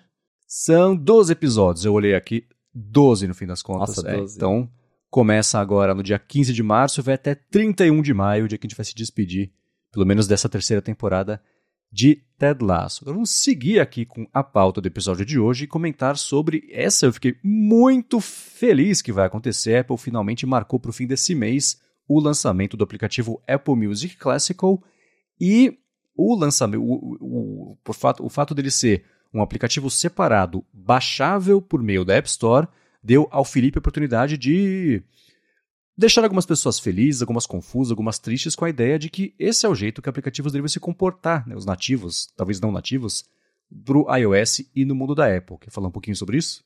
Exato, a gente teve finalmente a confirmação do Apple Music Classical, que é basicamente um, um Apple Music para música clássica, para quem não acompanhou aí as últimas notícias, porque a Apple comprou a Prime Phonic lá em 2021, aí falaram, ah, a gente vai lançar o Apple Music Classical e aí nada. E agora é, acho que os engenheiros pararam de passear e resolveram lançar o Apple Music Classical. Então a gente finalmente vai ter esse aplicativo que não sei por que, que demorou tanto, mas vai finalmente acontecer. E o mais interessante é isso, é que é um aplicativo totalmente separado do iOS. Então ele vai estar disponível na App Store para baixar e eu fiz um texto justamente comentando que isso deveria ser é, valer também para o Apple Music normal, porque um grande problema, é, principalmente agora que a Apple virou uma empresa de serviços, de certa forma, é que esses apps vinculados ao sistema sempre precisam de um iOS novo para ganhar qualquer novidade ou para corrigir qualquer bug. Ah, tem alguma coisa não está funcionando no Apple Music. A Apple tem que lançar o iOS 16.4.1 mandar para todo mundo que tem iPhone para corrigir um bugzinho ou para mudar um ícone. Sendo que podia atualizar separado pela App Store, uma coisa tão pequena assim. E é o caso do Apple Music Classic, ele vai estar disponível na App Store. E outra vantagem é que ele vai rodar em qualquer iPhone com o iOS 15.4 ou para frente, ou seja, qualquer um com iOS 15 vai poder instalar o Apple Music Classic, não precisa atualizar o iPhone inteiro, se tiver que corrigir alguma coisa, vai corrigir separado. Se tiver que lançar um recurso novo, pode, a Apple pode só atualizar o aplicativo. E acho que é um caminho que a Apple deveria seguir, pelo menos para os apps de serviço dela, Apple Music, Apple TV Plus, o próprio Safari, que sempre precisa aí de, de atualizações de, de segurança. Poderia ter um esquema para eles separarem esses apps do iOS, porque é, fica aquela coisa de como eu comentei, ah, tem um bugzinho aqui, igual todo ano alguém acha aquele bug do, do caractere árabe que faz o sistema travar. E aí você tem que esperar duas semanas para a Apple fazer uma versão nova do iOS só para corrigir um aplicativo que trava com aquele código. Então, é, isso faz a gente refletir que o iOS poderia ser mais modular nesse quesito de aplicativos. Mas agora, com certeza, o Marcos Mendes está bem ansioso para baixar e eu sei que daí ele vai contar as impressões dele sobre o Apple Music Classical, que aparentemente, vendo as imagens que a Apple mandou para a imprensa, é essencialmente o aplicativo do Apple Music, com aquela fonte diferente que a Apple usa no, no Apple News, por exemplo, que é uma fonte serifada. E, claro, tem ali algum ou outro ajustezinho para, é, enfim, para destacar melhor a, a questão ali do, dos compositores, mas é essencialmente um Apple Music para música clássica. É, então aí que tá. O, não, não é que é um ajustezinho. É, é muito louco como. Eu já comentei algumas vezes, eu uso o Apple Music normalmente para ouvir música clássica, eu tenho um hábito e gosto, enfim, né? É, é como, eu escuto todo dia alguma coisa, pelo menos, de música clássica, porque eu gosto. Só que no Apple Music não funciona. Na verdade, nem no Apple Music nem no Spotify funciona direito, porque a estrutura de você. do que você quer escutar é completamente diferente de você ter um álbum gravado por um artista, esse álbum tem oito músicas, e só. Essa música vai aparecer nesse álbum ou talvez numa versão ao vivo. Você tem uma obra qualquer que já foi executada por trocentas orquestras, por trocentos compositores em festivais, e tem catálogos de. Eu quero ouvir, sei lá, para quem é. A, a, a, oitava do, do Dvorak. Ela é Opus 88, quer dizer que é a 88 obra feita. É, é, na, na sequência ali. Aí ela é B163, eu acho que é do catálogo é, Burghaus. Então é muita minúcia. Isso não funciona num sistema de busca da Apple Music, porque você não consegue chegar lá desse jeito, né? Tem toda uma questão da Siri, que eu também eu publiquei lá no Mastodon, o pessoal deve ter visto, que eu peço para ela tocar um negócio, ela repete que vai tocar um negócio e toca outro. Então eu peço para tocar, toca a nona do, do, do Dvorak. Ela toca, tá, beleza, tô a nona do Beethoven. Não, não, não. A nona do Dvorak, que era com o Herbert von Karajan. Tá bom. Tá aqui o Herbert von Karajan tocando a terceira que foi velho. Ela não consegue entender esse pedido e tocar a música. Motivo pelo qual, inclusive, eu desconfio que seja que não vai funcionar Apple Music Classical só para quem assina aquela, aquele plano de voz do Apple Music, que nem tem aqui no Brasil, mas acho, né? Mas é um plano super barato lá fora de você só comandar a Siri para conseguir escutar música. Então acho que essa parte não vai ter resolvida, mas a parte de catálogo, você co conseguir achar a Filarmônica de Berlim tocando alguma coisa do festival de não sei onde, em 1900 alguma coisa, vai ficar muito mais fácil assim do que nessa dinâmica de você só conseguir é, é, ter que seguir o negócio de álbum, artista e música que não funciona, né? Que nem. É, é mesmo quando a Siri acerta, sei lá, toca a nona do Beethoven. Ela começa, sei lá, pelo segundo movimento. E só toca esse quando a música clássica é mais próxima de um filme, né? Você escuta o começo, meio e o fim e, e beleza, conta uma história ali. Mesmo que não seja uma coisa que todo mundo vá é, é, é, interpretar, entender exatamente como aconteceria com o filme, o jeito é esse, né? É difícil você ter um shuffle de música clássica, que nem você pegar, botar na TV uma cena de Friends, aí depois você vai para uh, os créditos de House, aí depois você vê um pedacinho do filme, não sei o quê. Não funciona assim, né? Então é Espero que toda essa experiência seja montada em cima dessa diferença entre escutar uma coisa e outra, porque se for, aí vai ser muito bacana e me surpreendeu, pelo menos por enquanto, isso está incluído no preço ali da, do Apple Music normal. Porque a gente acabou de comentar sobre tudo que for possível para espremer lucros. Né? Então achava que ia ser um complementinho ali por mês para assinar o Apple Music Classical. Não. Que bom. Tomara que continue assim. E o lançamento atrasado disso, eu desconfio que seja porque ah, tem uma, um, um grupo, uma, uma empresa, uma, uma, gravadora chamada Deutsche Grammophon, que lançou no final do ano passado o streaming dela de música clássica. Então a Apple tinha comprado a Polyphonic, Primephonic. Né? Primephonic. Primephonic, é, é, Polifônica, enfim. Tinha comprado a Primephonic, ficou dois anos aí desenvolvendo. A Deutsche, ela deve, eu imagino que ela tenha negociado com a Deutsche Grammophon para ter algum tipo de, de licenciamento ou de acesso, de curadoria, porque é, a Deutsche é, a, é o veículo mais respeitado que existe no mundo há séculos para a música clássica. Então, se, se, tivesse uma curadoria da Deutsche para o Music Classical, seria perfeito. Eu acho que eles não conseguiram fazer isso, a Deutsche Grammophon lançou a dela, e eu falei, então tá bom, então a gente faz o nosso e a gente lança. e agora está chegando. Tomara que corresponda à expectativa que está alta, mas tirando a Siri, que eu acho que é irrecuperável, a chance é grande de estar tá bacana. Quando lançar, eu faço aqui um review disso. Eu acho, Marcos, que a ideia do Apple Music Classical é mais o contrário, não de tipo o usuário do Apple Music que vai ganhar esse benefício, mas o contrário, de pessoas que não, que não assinam o Apple Music vão passar a assinar por causa do Classical, já uhum. que são uhum. públicos tão distintos, né? Já que é, é, uma outra pegada.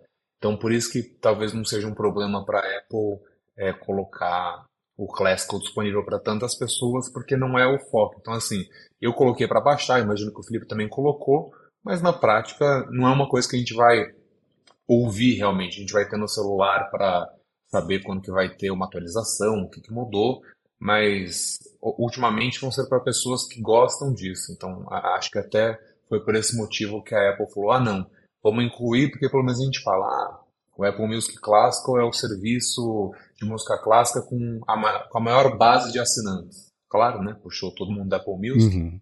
Mas eu queria saber o que, que você acha de não ter a função de letra ao vivo no aplicativo. Você acha que foi um descuido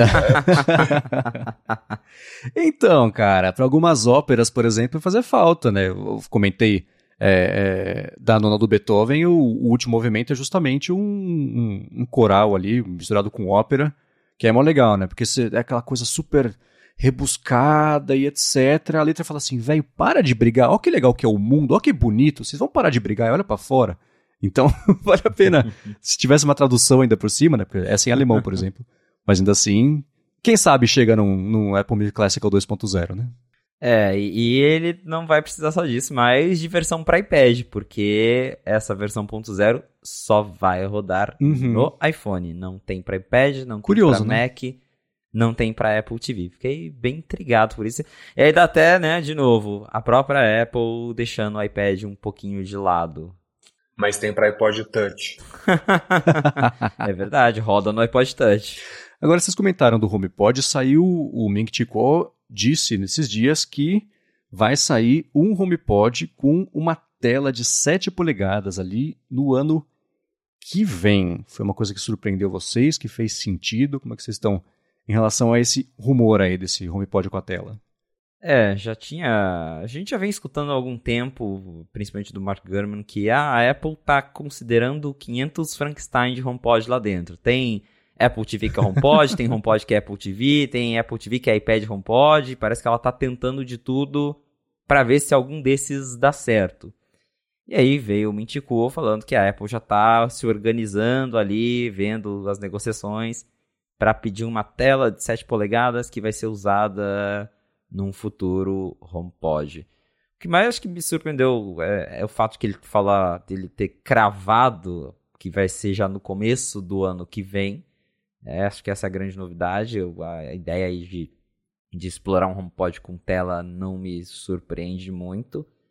Tenho interesse sim em, em ver é, esse HomePod com tela, porque talvez aí resolva um pouco, não, não resolva, mas é, tira o foco justamente da Siri, que é um assistente tão ruim. E aí você tendo uma telinha ali que tem um sistema, uma interface, que você consegue ver que música tá tocando, talvez até escolher a música na telinha, deixa o produto um pouco mais usável do que você ter que depender 100% da Siri. Então, pode ser uma vantagem, pode ser que aí né, mais pessoas se interessem pelo HomePod, mas é justamente isso que eu comentei, que a Apple, pelo jeito, está explorando mil ideias e agora o Ku diz que uma delas vai se tornar realidade já no começo do ano que vem. E tudo vai depender do preço, né? Porque é um mercado já consolidado pela Amazon, né? O Amazon Echo Show está basicamente em todas as casas nos Estados Unidos, as pessoas gostam. Então, se a Apple começar a, a vender um produto similar, só que apostando na privacidade, então não vai ter aquela questão de, ah, mas a Siri está ouvindo tudo que eu estou falando, é, vai ter o som um pouco melhor do HomePod, mesmo que seja similar ao HomePod Mini mas acredito que tudo vai depender do preço que a Apple vai colocar nesse dispositivo, senão vai ter outro saldão de HomePod, né? Eu tô ansioso mesmo pelo HomePod 2 e, e poder testar, porque cada vez que eu ligo o meu par de mini aqui, é uma tristeza. é curioso ver. Existe o rumor de que vai ter o iPad com caixa de som e agora tem o rumor que vai ter o HomePod com tela. Né? São dois produtos separados, é o mesmo produto, é, é, são experimentos lá dentro que uma, das, uma dessas ideias vai vencer e acabar é, é se tornando mesmo o produto, mas existe um jeito cético, e vocês tocaram um pouco nisso, que é assim, o fato de tá chegando, de, de, talvez chegar um produto com tela, é um pouco de admissão de que só usar a Siri não dá certo. Então você precisa da tela para conseguir interagir com ele e finalmente tocar o que você está pedindo, entender. Tem utilidades que vão além só disso, né? Por exemplo, eu tenho na cozinha aqui de casa o Google Home, Nest, Mini, não sei como é que é o nome dele essa semana que o Google vive mudando, mas para timer principalmente. Ó, oh, que incrível, tem dois timers, você coloca, ele coloca na tela, ó, falta 5 minutos para esse, falta 3 para esse uma rodinha ali para você bater o olho e saber quanto está faltando. Essas coisinhas ajudam. Ver uma receita, botar ali rapidinho as, as, as medidas, ou ver um calendário, coisas rapidinhas assim, né, que daria para você. É, é, tudo isso poderia ser uma complicação de Apple Watch, por exemplo, assim. É, funciona muito bem para uma dinâmica rápida de, de, tela. É claro que você não vai ler um, texto gigantesco ali no HomePod, não seria para isso, mas essas pequenas coisinhas, aí sim funciona. Até na matéria do 95 Mac que, que é, é sua, né, Felipe? Falando sobre isso, tem ali a, os conceitos de, do Home OS para como é que poderia ter um outro controle ali por tela, né?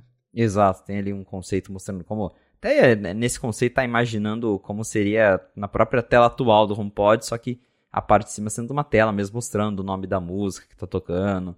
Você tem uns controles de, de casa. A gente não sabe exatamente qual vai ser o design desse HomePod com tela, mas é, é um jeito de não só com, contornar esses problemas da Sear, mas também trazer mais utilidade para os produtos. É, esses acessórios da Amazon mesmo, eu conheço várias pessoas que têm na cozinha e, e acho que esse é o melhor cenário, é a cozinha, porque uhum. você tem acesso fácil às, essas informações, de timer principalmente. E acho que se a Apple conseguir fazer isso por um preço competitivo, talvez ela consiga ganhar um mercado maior. Porque tem isso, a gente também já discutiu muito na fonte, o preço manda muito. A galera que, que tá comprando é, esses acessórios, grande parte está comprando pelos recursos smart, não porque ele é o melhor alto-falante do mercado. A gente já uhum. viu com o primeiro HomePod que ter o melhor som não significa que vai atrair o público, porque o público desses dessas caixinhas de som está mais interessado em recursos e preço. E é por isso que os produtos da Amazon vendem tão bem, porque eles têm uma assistente que funciona razoavelmente bem, e ao mesmo tempo eles são bem baratos no mundo inteiro. Enquanto a Apple né, teve que recorrer ao HomePod Mini para justamente brigar um pouco mais no preço, porque ela viu que só ficar ali com o HomePod caro não ia dar muito bom. Então vamos ver se esse, esse HomePod com tela ele vai conseguir competir. Claro que eu não espero algo do mesmo nível de preço, mas se a Apple vai tentar competir pelo menos um pouquinho com, com as coisas da Amazon, ou se vai ser outro produto caro que ela vai descontinuar dois anos depois. Agora, quem de vocês comprou um iPhone amarelo já? Vou passar esse. É, esse não, não vai ser dessa vez. É, né? A gente comentou na semana passada que poderia ser que nessa última semana a Apple anunciasse, de fato ela anunciou, já lançou o iPhone 14 e o 14 Plus amarelo em alguns países lançamento, né? Claro. E aí também pintou uma, uma enquete no 95 Mac perguntando pra galera o que vocês acharam e etc. E dessa vez eu consegui, eu achei, eu escolhi o que a maioria escolheu, que é assim, bonitinho, vai comprar? Não mas é, é ok, né? É. E é curioso como a outra maior, você tem 46% falou bonitinho, não vou comprar, e 39%, o segundo mais escolhido foi não gostei, e obviamente não vai comprar, né? Só 6% falou, pô, gostei tanto que eu vou levar. Então é. Acho que não está fora do que a Apple imaginava que ia ser de, de aumento de vendas, só para converter o pessoal que estava em cima das, da, da, do muro ali sobre comprar ou não. O iPhone próximo está longe o suficiente ainda para você comprar e ficar feliz por meio ano ainda de você estar tá com um telefone novo e, enfim, tá lançado. Fico curioso para saber da galera que escuta aqui se alguém pretende comprar e por que também. Não que seja um problema, meu iPhone é o, é o 13 Pro Max, que é o verde, sei lá, meia-noite, não sei como é que é o, o, o nome da cor que eu comprei nesse meio ciclo aí, mas curioso para saber se o amarelo vai ajudar o pessoal a comprar, especialmente com o agravante, entre aspas, de que é só na versão 14 e 14 Plus que a gente sabe que a Apple está procurando argumentos aí para dar motivo para a galera comprar. Né? Eu acho que mesmo que a é. galera não compre, é, você gera um buzz de novo, né? Porque depois de seis meses do lançamento, ah, o iPhone 14, o iPhone 14. Aí a pessoa que não comprou no lançamento fala, tá, pô, mas será que abaixou o preço? Aí vai lá e não vai comprar o amarelo, mas compra o meia-noite, compra o estelar, porque viu que não tá mais R$ 7.500, tá 6. Ah, entrou numa promoção no operador, então mesmo que você não compre a cor nova, eu acho que isso gera um buzz mais uma vez de tipo, ah, é verdade, tem um iPhone novo aí, vamos, vamos ver como que, quanto que ele está custando.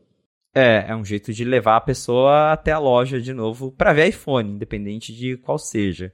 E é, é uma estratégia muito interessante isso de você ter um, uma cor nova no meio do círculo, justamente porque você traz o aparelho de volta às notícias. O iPhone é lançado ali em setembro, tem aquele buzz enorme em volta dele, aí vem as vendas de fim de ano, aí o negócio cai, e antes de da Apple ter essa ideia de ficar lançando cor nova, não se falava mais do iPhone até setembro.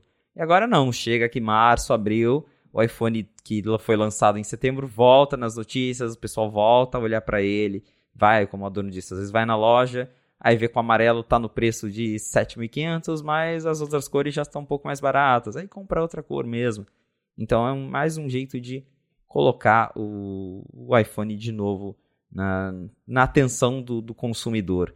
E claro que o iPhone amarelo em si não é suficiente para movimentar tantas vendas, por exemplo, ao nível de recuperar o desastre que está sendo o modelo Plus. Mas é um jeito que a Apple tem de fazer, conseguir vender ali, empurrar um pouco mais para frente. E justamente a gente tinha cogitado essa possibilidade da Apple não lançar cor nova nos modelos Pro, justamente para chamar mais atenção para a versão mais baratinha, e é o que ela fez. Ela não lançou cor nova para o Pro nesse ano e deixou ali tipo, as atenções todas voltadas para o, o 14 e o 14 Plus, que são, como a gente já sabe, os modelos que estão vendendo menos. Boa, agora para a gente finalizar aqui o episódio de hoje, você, Felipe, publicou também no Night 5 Mac na semana passada uma matéria exclusiva comentando sobre os futuros MacBooks Air de 13 e 15 polegadas com M3 e também a, que a Apple vem trabalhando, não é surpresa que ela vem trabalhando numa nova geração aí, numa atualização da linha de MacBooks Pro, e isso em cima, é, o Mark Gurman tinha comentado, a gente até falou rapidinho sobre isso na semana passada, mas vocês e você, com fontes independentes exclusivas, também falaram sobre isso, né? Exato. A gente já vinha discutindo há algum tempo esses rumores de MacBook Air, que vai ter um MacBook Air de 15 polegadas. E aí algumas pessoas falaram: ah, vai, vai chegar em abril, vai chegar em junho. O Mark Gurman falou, pode ser em abril, pode ser em junho, descubra, igual o clássico jeito do Gurman, né? Pode ser ou qualquer não. dia do ano. É, ou não, é. Se acontecer, ele acertou, porque ele chutou todos os meses do ano. Mas... E aí a gente tinha essa dúvida, porque se vier em abril, vai ter chip M3, vai ter chip M2, e aí a Apple vai lançar MacBook Air de 15 com M2 agora para lançar um novo de 13 com M3 em junho. Aí eu fui atrás das minhas fontes e pelo que a gente escutou lá no 95 Mac, todos os novos MacBook Air, sejam eles de 13 ou 15 polegadas, vão ter chip M3. Todos eles vão ser lançados com chip novo. E a gente viu também que a Apple está trabalhando em outra atualização para o MacBook Pro de 13 polegadas, que é aquele modelinho que é Pro só no nome, que também vai ter o chip M3, o mesmo do MacBook Air. A gente não tem informação sobre o design dele, mas a gente sabe que a Apple está fazendo um novo MacBook Pro de 13 polegadas com chip M3. Dito tudo isso, eu acho um pouco improvável que esse novo MacBook Air apareça já em abril.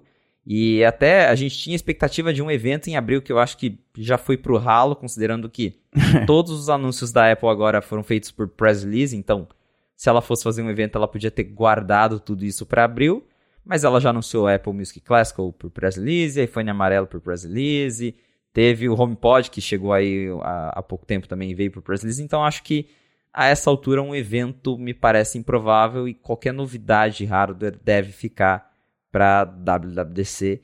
Então, provavelmente tanto esse MacBook de 13, de 15 polegadas, o Air, Acho que eles vão vir ali pro meio do ano já com os chips novos. A gente não deve ver um MacBook Air de 15 polegadas baseado no M2 quando o M3 já está virando a esquina. E é uma grande confusão porque assim, a Apple ainda tem que apresentar o M2 Ultra, né? Que vai ser o processador que vai é, ser utilizado no novo Mac Pro, no tão esperado Mac Pro. E se a Apple também apresentar o M3, por mais que sejam propostas diferentes, né? Mas eu imagino que deva gerar uma confusão para o consumidor. Vai falar, tá, lançou o M2 Ultra, mas já lançou o M3, então assim, é, lançou um chip mais novo, mas o antigo é melhor. Então, eu acho que a, toda essa questão da Apple de ter chips próprios para fazer um calendário melhor, que então era uma grande confusão, também foi para o ralo, né? Porque é isso, lança quando dá, se der. Teve uma entrevista recente também que um desses executivos de Mac disse que a intenção da Apple é assim, tendo chip novo, podendo lançar, ah, não quero nem saber, coloca aí no, no mercado. Então é isso, ah, vai ter chip M3? Beleza, já coloca no MacBook Air, já lança outro MacBook Pro de entrada e, e, e a gente toca. Mas é, é um pouco estranho. É, principalmente isso do Mac Pro, porque tudo indica que ele vai ter uma variante Ultra do chip M2. Talvez ele ainda apareça, porque pode ser que venha por press release, já que tudo está sendo press release ultimamente e esse Mac Pro, embora ele esteja sendo tão aguardado, ao mesmo tempo tá com cara de que vai ser uma decepção entre aspas, porque a gente tinha aquela expectativa de que ia ter um novo design, agora as fontes já dizem que não vai ter mais. Expectativa de que ele ia ser modular, agora já dizem que ele não vai ser tão modular assim. Então pode ser que um belo dia, aí nos próximos, nas próximas semanas, antes da WDC, a Apple fale, olha, tá aqui, chip M2 Ultra num Mac Pro Apple Silicon, comprem, tá lá no site. Eu aposto meus 5 centavos nisso também, de que se, se, os rumores estiverem corretos, a Apple não vai gastar tempo de evento para anunciar esse Mac Pro. Em 2019 eu estive na WWDC, é, vi o lançamento desse Mac Pro da Intel e realmente tinha todo um, um, hype ali nele, porque foi a Apple falando foi mal, tava doidão, arrumando o, o Mac Pro antigo, anunciando o Pro Display, que na época também foi, foi um super do, um buzz, que a Apple falava, olha, tudo bem, custa 5 mil dólares? Custa, mas se você pegar o monitor tal, é 30, mas aí se você pegar um monitor de mil dólares, não faz a mesma coisa. Então teve ali toda um, uma preparação para anunciar é, esses produtos. Agora os rumores dizem que não vai ter um Pro Display num futuro tão recente, né? Foi o Felipe mesmo que deu essa matéria de que vem aí uma segunda geração, mas não que vai vir junto com o Mac Pro. Então realmente eu acho que a Apple só vai tirar esse elefante da, da sala e tipo, ó, oh, tá aqui o Mac Pro, compra quem quiser e aí daqui a pouco a gente faz uma versão de verdade. E pelo menos ao que tudo indica, né, tudo que a gente tem ouvido, é essa linha que a Apple deve seguir. Eu fiquei pensando na possibilidade dela anunciar esse chip Ultra sem seguir o padrão de nomenclatura M2, M3, virar um M Ultra 2023, sei lá, porque provavelmente ela não vai atualizar esse processador com a mesma cadência dos outros. Então vamos supor que tivesse o M2 Ultra que seguiria sendo vendido daqui a dois anos, quando a gente estivesse falando sobre o M5 já, sobre o que vai chegar. Então, apesar do desempenho dele provavelmente ser muito superior ao M3 básico, pode gerar essa confusão mesmo de, pô, você acabou de anunciar o M2 Ultra e o M3, então o M2 Ultra é pior, não vai ser. Isso a gente sabe, né? Mas. E eu desconfio também que o mercado profissional que vai comprar um computador desse também saiba que essas coisas não são né, que o M2 Ultra vai ser pior do que o M3 só porque o M3 é o, o 2 mais 1. Mas ainda assim, alguma coisinha que diferencie, que, que não chame a atenção para diferenciação de número e sim coloque esse processador como uma unidade separada de poder de fogo. Pode ser uma possibilidade, mas como já está chegando mais próximo do lançamento disso, que um dia deve acontecer, a gente não viu nada sobre isso ainda, fica só como uma teoria que, que improvável aí do que pode acontecer, mas não vejo como fora aí do mundo de possibilidades, não. É, seria o, o chip Apple Silicon Pro. É, talvez eles inventem é, então. só para só para esse chip, é uma, é uma possibilidade, a gente não sabe, mas fica esse... A gente fica intrigado justamente porque Já estamos ouvindo rumores de M3, o M3 está chegando, pode ser que apareça já na WWDC, então a Apple não está com muito tempo para cuidar, né, para resolver o que, que vai ser do Mac Pro, só se ela desistiu de lançar o Mac Pro com o M2 e vai esperar já o M3, porque antigamente tinha rumor de que ia ter o M1 Ultra Max, não sei das quantas, e aí depois uhum. o Gurman falou, não, ó, a Apple, a Apple deixou para fazer com o M2 mesmo, porque não sentiu que estava pronto.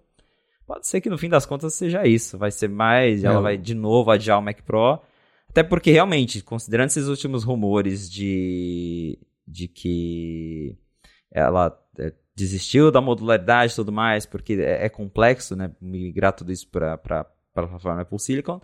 Ela ainda não sabe muito bem o que fazer com o Mac Pro, então talvez ela vai ficar adiando até ela descobrir de fato como fazer ele sem só ficar, sem só colocar um chip e tirar todo o resto que faz a máquina ser Pro. Muito bem, se você quiser encontrar os links do que a gente comentou ao longo do episódio, vai em gigahertz.fm barra a fonte barra 38 ou dá mais piada nas notas aqui do episódio. Quero agradecer a Adorno, a você, muito obrigado por ter se disposto a participar dessa vez do episódio inteiro. Uma alegria ter você aqui com a gente mais essa semana. O prazer é todo meu. Um grandíssimo abraço para você, Marcos, para você, Felipe, e para o ouvinte da Fonte. É muito bacana estar aqui com vocês. E já me adiantando, vocês me encontram no Twitter, arroba José Adorno, e também no bgr.com. Então é isso, mais uma vez, muito obrigado. Que isso, uma alegria ter você por aqui. Quero também agradecer a ExpressVPN pelo patrocínio do episódio de hoje, a vocês que escutam, especialmente vocês que avaliam, vocês que recomendam, vocês que ajudam mais gente ainda a descobrir com a fonte aqui toda segunda-feira se informar sobre o mundo da Apple e também a você, Felipe, por também nos ajudar a ficar melhor informados aí sobre o que está rolando em Cupertino.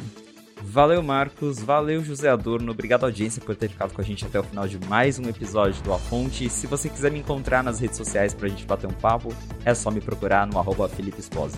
Inclusive no Blue Sky, né? Inclusive no Blue Sky. Mas aí a gente pode falar mais disso num outro episódio. Beleza, eu sou MVC Mendes no Mastodon e no Instagram. apresento um monte de podcast aqui na Gigahertz e o Bolha Dev também, que sai todo dia de segunda a sexta com notícias sobre tecnologia, inovação e desenvolvimento. E escrevo para feed.pt. Muito obrigado mais uma vez pela audiência de vocês e a fonte volta na segunda que vem. Abraço, Marcos, abraço, Adorno e abraço, audiência. Até a próxima.